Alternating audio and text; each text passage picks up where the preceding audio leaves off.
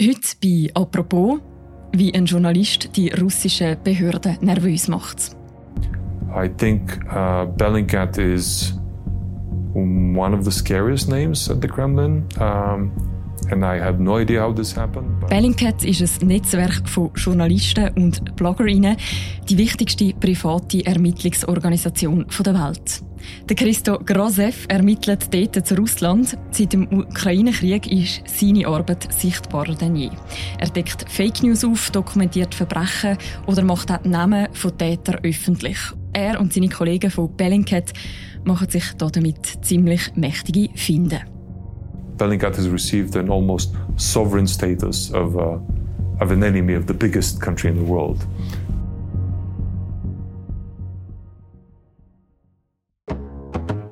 Der Bernhard Odechnal vom Tamedia Recherchedesk hat vor kurzem den Christo Grosev getroffen. Heute bei «Apropos» reden wir darüber, welche Rolle Bellingcat in diesem Krieg spielt. Mein Name ist Mirja Gabatuller. Hallo Bernhard. Hallo Mirja.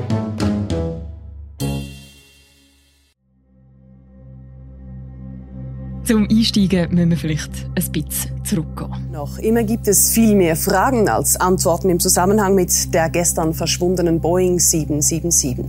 Sicher ist, zwei Stunden nach dem Start um Mitternacht Ortszeit verschwand die Maschine vom Radar. Bisher lieferte die Suchaktion vor Vietnams Küste keine klaren Antworten.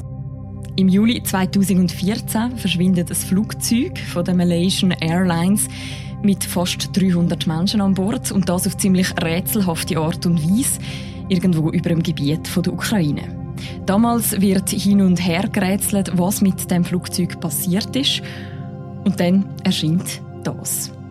On July 17, 2014, Malaysian Airlines Flight 17 was shot down over eastern Ukraine. All 298 passengers and crew on board were killed. We know it was fired by separatist rebels in the area, and we know it was supplied by Russia. But what we didn't know is which separatists are linked to the shootdown. Now, after almost a year long investigation and analysis of dozens of open source documents by Bellingcat, we do know. Ein Recherchekollektiv, sie nennen sich Bellingcat, sagt damals, sie können belegen, dass Russland eine Rolle gespielt hätte beim Verschwinden von dem Flugzeug. Bernhard, was ist das für eine Organisation, Bellingcat? Naja, wenn man den Aussagen der Mitarbeiter und Mitarbeiterinnen selber glauben kann, dann ist es eine ziemlich chaotische Truppe, zumindest was ihre Arbeitsweise betrifft. Also sie haben jetzt keine fixen Büros, sie arbeiten sehr oft einfach von zu Hause oder von Cafés aus. Aber äh, das Ergebnis ist dann äh, überhaupt nicht chaotisch, äh, sondern hat dann ziemlich viel Einfluss gehabt. Mhm. Es ist ein Zusammenschluss von Bloggern, die haben zuerst alle für sich selbst gearbeitet von zu Hause aus. Sie waren alle interessiert, was ist eigentlich mit diesem Flugzeug passiert, wieso ist das verschwunden, was war der Auslöser. Sie haben dann bemerkt, dass andere auch recherchieren. Sie haben sich zusammengeschlossen und sie haben sich den Namen Bellingcat gegeben. Es gibt also die Blogger, die sich zusammenschließen, die herausfinden was mit dem Malaysian Airlines Flüger passiert ist. Was ist denn Ihre These, wie der verschwunden ist? Also es kam ja zuerst kamen die Russen äh, mit der Behauptung, das sei ein Abschuss durch ukrainische Kampfjets gewesen. Das Flugzeug ist ja damals geflogen über die Ostukraine und damals gab es schon den Krieg, weil Russland diese Teile der Ostukraine besetzt hat und es gab Kämpfe mit der regulären ukrainischen Armee. Mhm. Und die Blogger von Bellingcat konnten dann herausfinden, dass sich dort eine russische Flugabwehrrakete bewegt hat und diese dort auch abgeschossen wurde, dass es also sehr wahrscheinlich ist, dass dieses Flugzeug, dieses Passagierflugzeug von einer russischen Rakete getroffen wurde. Mhm. Spannend ist ja die Art und Weise, wie Sie das beleidigt haben. Wie, wie sind Sie da vorgegangen? Ja, das Zauberwort heißt OSINT, das heißt Open Source Intelligence. Das sind also offene Quellen, die wir eigentlich alle äh, benutzen könnten, nur man muss sie halt einfach finden im Internet. Und das ist, mhm. glaube ich, die, die, die Kunst dabei. Also das sind kleine Videos, zum Beispiel auch von russischen Soldaten, die dort ins Internet gestellt wurden oder Fotos. Und anhand dieser konnte Bellingcat nachweisen, den Weg dieser Rakete zum Abschussort und auch zu welcher russischen Truppe diese Rakete gehörte.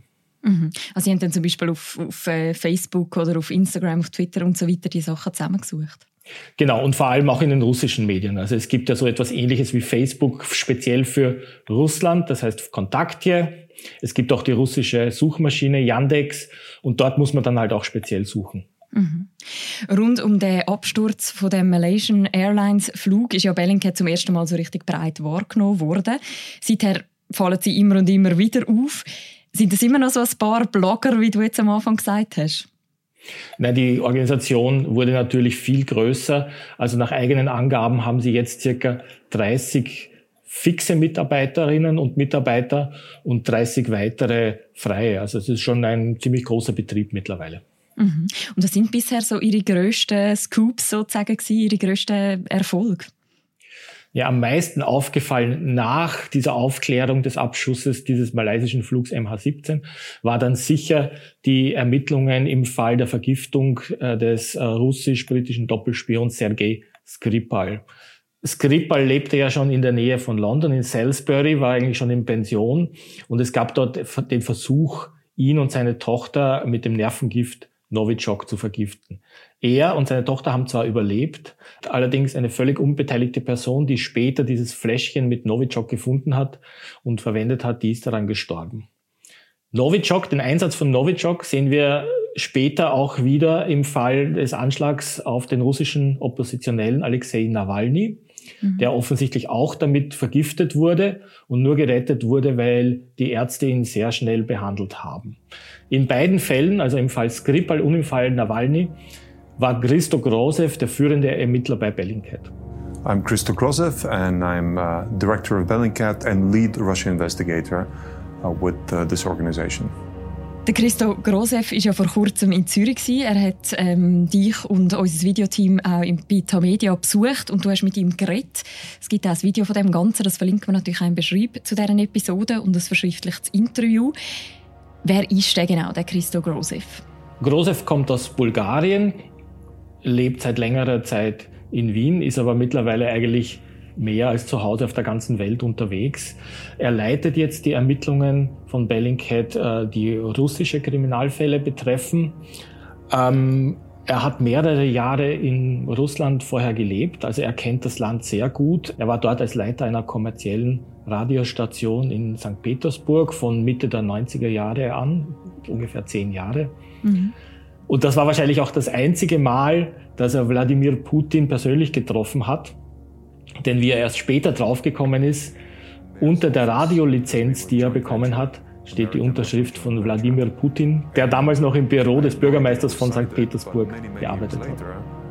Uh, my accountant lady, she called me and said, "Do you remember who signed your license?" I said, "No." Well, check the license, and I looked at it, and it was signed by Vladimir Putin. So I must have met him because he gave me this license, but I had no idea who he was. I can give you a copy of the license if you want. Ich kann mir vorstellen, seit Ende Februar, seit Russland den Angriffskrieg auf die Ukraine gestartet hat, hat der Christo Grosev und seine Kolleginnen und Kollegen von Bellingcat wahrscheinlich wahnsinnig viel zu tun. Ja, das ist so. Und sie haben zum ersten Mal jetzt entschieden, dass sie nicht in einem Team, sondern in zwei Teams arbeiten, völlig getrennt voneinander, weil sie gesehen haben, dass es nicht nur wichtig ist, journalistisch zu arbeiten, sondern Material auch für zukünftige Kriegsverbrecherprozesse. Und das, wie und was Gerichte wollen, unterscheidet sich sehr stark von dem, wie man journalistisch arbeitet. And despite the fact that there are tens of organizations who are gathering evidence of war crimes, er hat uns erzählt, dass diese Gruppe, die für die Gerichtearbeit zum Teil sehr langweilige Arbeit macht, also es geht darum, einfach äh, Fälle zu dokumentieren, zu archivieren, aber das ist eine notwendige Arbeit. Es wird den Gerichten dann helfen, die Kriegsverbrecher zu identifizieren und vielleicht kommt es dann doch einmal zu Prozessen. Sie haben auch erzählt, dass sie ja das alles aus der Ferne machen. Also sie sind nicht in der Ukraine, sie sind nicht in Russland, die sind Bellingcat ist verteilt über ganz verschiedene Orte. Gibt es ein konkretes Beispiel dafür, für das, was der Christo Grosev und seine Kollegen und Kolleginnen machen? Ja, es gibt zum Beispiel, also das hat er uns in Zürich erzählt, ein Beispiel aus Butscha, aus diesem mittlerweile sehr berühmten Vorort von Kiew, wo besonders viele Massaker stattgefunden haben Russian soldiers going into a home Und dort haben sie das Material einer Überwachungskamera bekommen, wo man sieht, wie russische Soldaten ein Haus betreten. Und man weiß von den Ermittlungen bis jetzt, dass in diesem Haus eine Erschießung stattgefunden hat. Und auf der Kamera sieht man diese Erschießung nicht, weil die war ja im Haus, aber man sieht, wie die Soldaten danach wieder hinauskommen. Sie haben auch Diebsgut in der Hand, also zum Beispiel ein Fernsehgerät oder Mobiltelefone. In one particular case, the person took a wallet with money, which also contained and und ein Soldat hatte ein Portemonnaie bei sich und an diesem Portemonnaie war auch sein Apple Tag angehängt. Also das ist ein Gerät, äh, mit dem man auch identifizieren kann, das beziehungsweise das Signale hinterlässt. Und dieses Signal haben sie später gefunden in einem Wohnhaus in Russland. Und sie konnten auch herausfinden, dass in diesem Wohnhaus ein spezieller Kommandant lebte, der erwiesenermaßen zu jener Zeit auch in Butscha vorher war und eine Truppe kommandiert hat. Das heißt, auf diese Art konnten sie ein Verbrechen einer gewissen Person zuordnen. You, you begin to understand the, the picture of which unit was there and therefore also the chain of command who would have authorized uh, such behavior. Der Grosef selber nennt sich auch Ermittler. Haben Sie jetzt das wirklich, also machen Sie das wirklich alles nur mit öffentlich zugänglichem Material? Mittlerweile nicht mehr. So begann Ihre Arbeit. Aber je mehr Sie versucht haben, mutmaßliche Straftaten zu untersuchen, die von Geheimdiensten begangen wurden, konnten Sie nicht nur mehr mit öffentlichen Quellen arbeiten, weil natürlich das Wesen des Geheimdienstes ist, dass sie geheim sind und mhm. ihre Taten nicht öffentlich machen. Aber es gibt in Russland eine riesige Quelle von Daten, die bis jetzt eigentlich eher von Kriminellen abgeschöpft wurde. Und zwar, das sind Daten, Flugdaten, Autokennzeichen, Telefone und das wird alles auf dem Schwarzmarkt gehandelt. Das mhm. wird von Beamten weitergegeben, die sich denken, ich verdiene zu wenig, ich möchte mir was dazu verdienen und die verkaufen diese Daten. Und diese Daten sind käuflich zu erwerben. Wie gesagt, bis jetzt waren das eher Kriminelle, die es für ihre Zwecke gebraucht haben. Und zum ersten Mal jetzt haben Journalisten, nämlich die Journalisten von Bellingcat, auch darauf zugegriffen. Und das ist natürlich eine unerschöpfliche Quelle. Mhm. Da könnte man sich ja jetzt auch ein bisschen darüber streiten, wie okay das ist, eben zum Beispiel auch mit Kriminellen dann zusammen zu arbeiten oder mit korrupten Beamten. Kann man da so ein bisschen sagen, der Zweck heiligt Mittel? Also Bellingcat sagt, sie überprüfen schon sehr und es muss schon ein sehr schwerwiegender Fall sein, ein Fall von staatlich organisierter Kriminalität, dass sie auf solche illegal erworbenen Daten dann auch zurückgreifen. Mhm. Jetzt hat ja die OSINT-Recherche in dem Krieg allgemein wahnsinnig an Bedeutung gewonnen. Also wenn man zum Beispiel an die Bilder aus Butscha denkt oder wie das nachher auch eben zum Teil als Fakes entlarvt worden ist ist in dem nicht auch etwas ein bisschen gefährlich? Also, dass quasi unabhängiges Kollektiv wie Bellingcat oder eben unabhängige ähm, Ermittler sozusagen so eine grosse Deutungshoheit bekommen? Ja, ich würde eher sagen, die Gefahr ist eher, dass äh, sagen Leute, die nicht eine derartige Erfahrung haben und auch eine Erfahrung mit Checks und Balances und Checks und Rechecks, dass die dieses Material verwenden.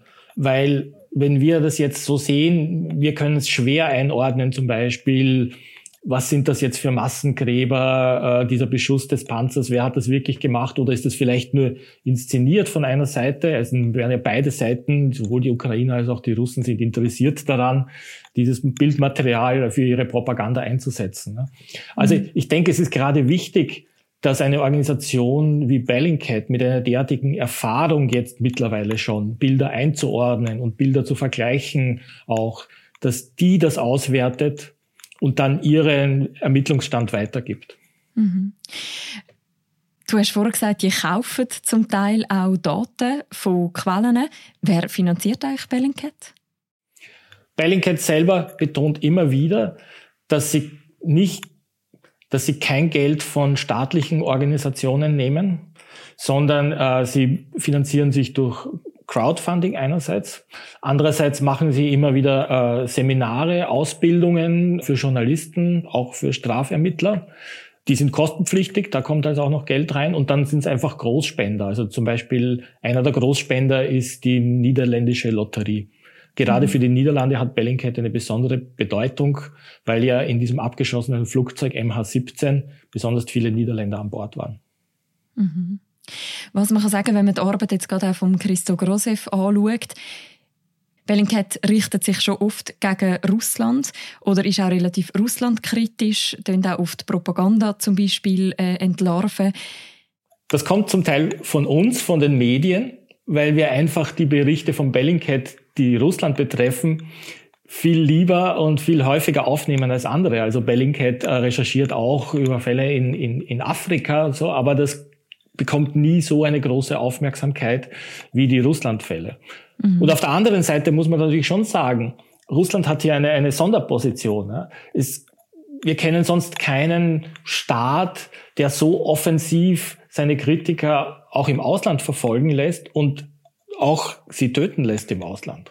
Also mhm. das ist schon eine spezielle Rolle, die Russland hat. Und das braucht natürlich besonders viel Aufklärung. Wie reagiert denn das russische Regime auf die Arbeit von Bellingcat? Das wird Ihnen ja wahrscheinlich nicht so gefallen.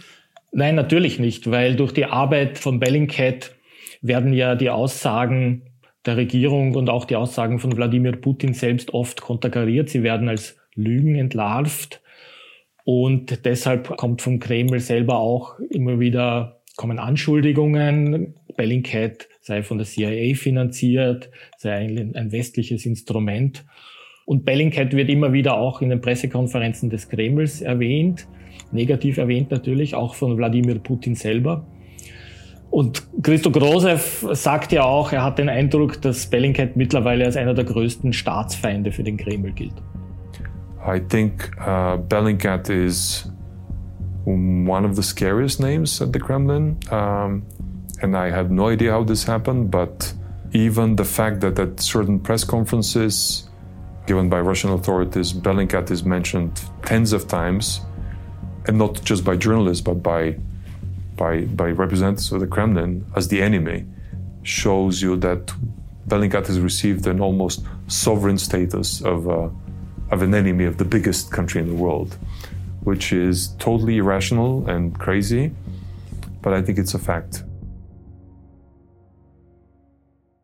Also eben, er sagt, Bellingcat sei quasi einer der gefürchtesten Namen im, im Kreml und dass sie eben quasi unterdessen sind vom grössten Land der Welt. Ist da der Christo Groschef nicht auch ein bisschen eingeschüchtert? Er gibt sich zumindest nicht eingeschüchtert, aber natürlich schon sehr vorsichtig. I'm aware of the risk from Putin uh, on a daily basis, um, but I'm not afraid because we started without expectations, without uh, the need to have power, or and uh, and every success we have is gained from nothing. We're just glad that we can have one more day of successful operation. So there's no fear at any of my colleagues at Bellingcat. Um, but are we aware that a rogue actor or a government actor can at any given time revenge on us, um, yes, that's a possibility. Also er weiß genau, äh, dass Bellingcat sicher auch auf einer Liste steht, potenzieller Attentatsopfer auch. Man, man, weiß nicht, was der Kreml noch vorhat. Und äh, ja, er ist im täglichen Leben dann schon sehr vorsichtig. Are you scared of like being poisoned something? You know, you drink something and, and uh, it happens to people, or you fall out of a window. Well, I don't go near windows, that's a given, and I try to protect myself by having a very unpredictable schedule because das heißt also, er versucht einfach keine Routine in sein Leben zu bringen, weil er sagt, potenzielle Opfer von Attentaten werden zuerst einmal lange beobachtet. Man schaut, welche Wege sie regelmäßig gehen. Und das heißt, er versucht keine Wege regelmäßig zu gehen, sondern sich ständig zu ändern, jeden Tag. Und äh, es ist auch so, dass er, wenn er sich in Deutschland oder in Österreich bewegt, dass er dann Polizeischutz hat. Der Krieg in der Ukraine der wird uns ja noch längere Zeit wahrscheinlich weiter beschäftigen. Hast du das Gefühl, die Arbeit von Bellingcat wird noch zusätzlich an Bedeutung gewinnen? Ja, ich denke schon, weil vieles, was in diesem Krieg passiert, wird erst viel später rauskommen. Also ich denke im Moment auch mit diesen Massengräbern, so wir sehen nur die Spitze des Eisbergs und da liegt noch viel mehr dahinter. Also wir von TA Media haben ja schon mit äh, Bellingcat zusammengearbeitet, vor allem mit Christo Grosev zusammengearbeitet, wie wir auf den Spuren von russischen Spionen auch in der Schweiz waren. Und ich denke, es wird in nächster Zeit noch eine weitere Zusammenarbeit geben. Wir sind gespannt darauf, was da noch kommt. Danke vielmals, Bernhard, für das Gespräch. Ich danke dir, Miriam. Das war es, die heutige Folge von unserem Podcast. Apropos, wie gesagt, findet ihr im Episodenbeschreib noch das ganze schriftliche Gespräch mit dem Christo Grosef und das Videointerview mit ihm. Auch das kann man noch nachschauen. Und die nächste Folge von uns, die hören ihr morgen am Morgen wieder. Bis dann, macht's gut. Ciao miteinander.